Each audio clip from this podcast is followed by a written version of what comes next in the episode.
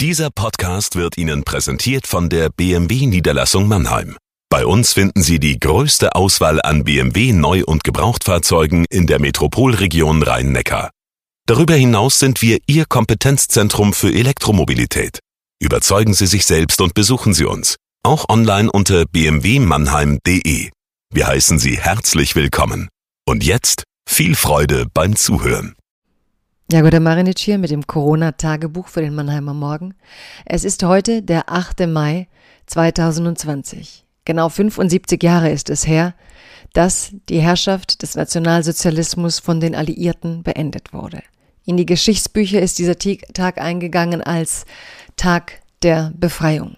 Und darüber schreibe ich heute dieses Tagebuch. Darüber, dass aktuell diskutiert wird, ob man an diesem Tag einen Feiertag etablieren sollte. Und ich bin der Meinung, natürlich sollte man. Liebes Corona-Tagebuch, liebe Leserinnen und Leser. Heute ist der 8. Mai, Tag der Befreiung. Es ist nicht irgendein Gedenktag. 75 Jahre ist es her. Die Alliierten siegten, setzten dem Naziregime und Morden ein Ende. Der Tag wird dieses Jahr nicht feierlich begangen, doch zum Glück kann Covid-19 gedächtnispolitische Debatten nicht zum Verstummen bringen. In Berlin ist der heutige Tag ein einmaliger Feiertag und die politische Forderung steht im Raum, den 8. Mai grundsätzlich zum bundesweiten Feiertag zu erklären. Die Art und Weise, wie manche dagegen ankämpfen, zeigt, die Bundesrepublik hat das dringend nötig, um nicht zu vergessen. Nie wieder ist inzwischen fast eine Art Werbeslogan geworden. Das sagt sich leicht und setzt sich noch leichter als Hashtag.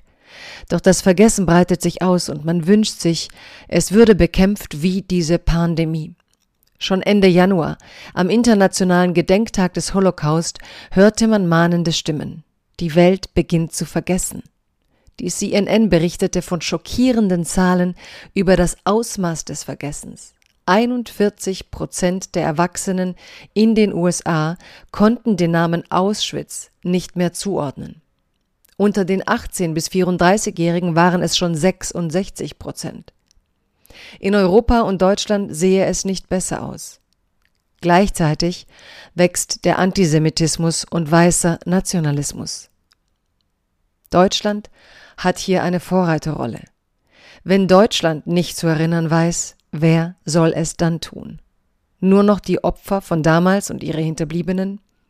Die gleichzeitig immer mehr Anfeindungen und tätlicher Gewalt ausgesetzt sind. Hass setzt sich fort. Hass hat Ruanda, Srebrenica und Darfur ermöglicht. Deutschland, das Land, in dem der Holocaust stattfand, hat nach wie vor eine besondere Pflicht zu erinnern. Die historische Rede des damaligen Bundespräsidenten Richard von Weizsäcker wird heute von vielen bemüht werden. Insbesondere die berühmt gewordene Passage. Der 8. Mai war ein Tag der Befreiung. Er hat uns alle befreit von dem menschenverachtenden System der nationalsozialistischen Gewalt. So Richard von Weizsäcker 1985. Und bei allem historischen Gewicht stand ich immer fassungslos vor dieser Jahreszahl. Das war 40 Jahre nach Kriegsende. Ja, sicher, es braucht Zeit. Doch zu selten wird darüber gesprochen, wie schwerfällig und manchmal unwillig sich dieses Land in die Demokratie hereinarbeitete, wie viel Mühe es war und ist, eine vitale Zivilgesellschaft zu entwickeln, und wie diese heute wieder Bedrohungen ausgesetzt ist, weil sich das rechte Denken leicht nährt und die rechtsextremen Strukturen nie aufgehört haben, sich zu formieren und entsprechende Nachwuchs zu finden. Altkanzler Helmut Kohl hätte dieses Jahr seinen 90. gefeiert. Es wird wenig daran erinnert, dass Richard von Weizsäcker diese Rede auch deshalb in dieser Form hielt, um Helmut Kohls politischem Erinnerungskurs etwas entgegenzusetzen. Helmut Kohl hatte nämlich am 5. Mai 1985 gemeinsam mit Ronald Reagan den Soldatenfriedhof in Bitburg besucht, ein Soldatenfriedhof für die Männer der SS. Natürlich war das international kritisch kommentiert worden, doch Helmut Kohl wollte diesen Kurs. Er sah durch die Erinnerungskultur eine Gefahr für das nationale Selbstverständnis, wie er es nannte. Helmut Kohl war kein Anhänger der Gedächtnis- und Erinnerungskultur. Geschichtsaufarbeitung führte aus seiner Sicht nicht zu dem Nationalgefühl, das Deutschland stark machen sollte. So erhalte ich noch heute wütende Leserbriefe, wenn ich es wage, die Wehrmachtssoldaten in Kolumnen negativ zu konnotieren. Da seien viele rechtschaffene Männer gewesen, lese ich dann, manchmal von den Söhnen und Töchtern. Dabei dachte ich, das anders zu sehen, das sei inzwischen Konsens in diesem Land. Wie wenig Erinnerung Konsens ist, sondern ständiges Aushandeln zeigt die jetzige Debatte. Wieder gibt es politische Kräfte, die meinen, den 8. Mai als, zitiere, Tag der absoluten Niederlage bezeichnen zu dürfen. Zum Erinnern gehört folglich auch an die Jahrzehnte zu erinnern, in denen Helmut Kohl nicht den Mut aufbrachte, den Weizsäcker aufgebracht hat. Man muss auch sagen, diesen Mut nicht aufbringen wollte. Kohl hatte einen anderen Begriff von Gedächtnispolitik und nationalen Narrativen. Dieser Kampf der beiden Politiker im Mai 1985 um die Deutung der deutschen Geschichte zeigt, nicht das Schweigen, sondern das entschiedene Entgegentreten rettet das Erinnern in die Debatten der Gegenwart.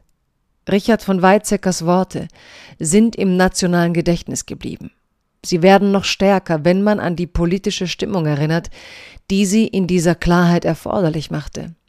Wer an Helmut Kohls Position erinnert, erinnert auch an seine Anhänger, auf die jetzt die neuen rechten Kräfte setzen können, wenn sie diese Positionen zu reaktivieren versuchen.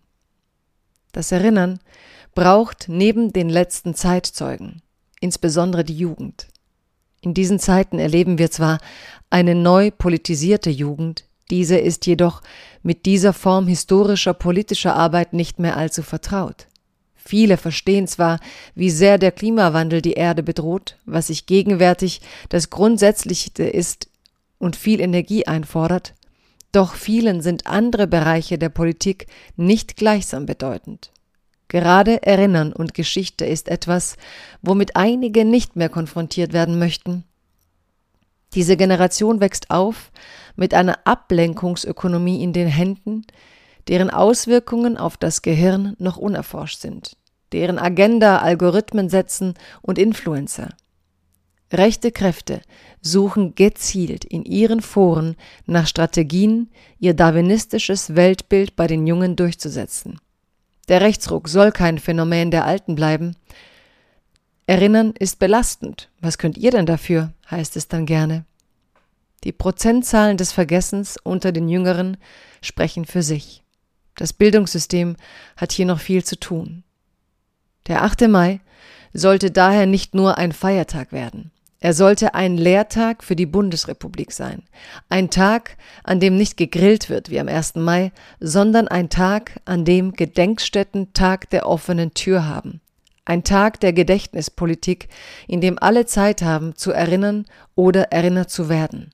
Zeit zu lernen und Zeit, den Dialog über das Gelernte zu führen. Erinnern ist immer auch Dialog. Der Dialog der Gegenwart mit der Vergangenheit.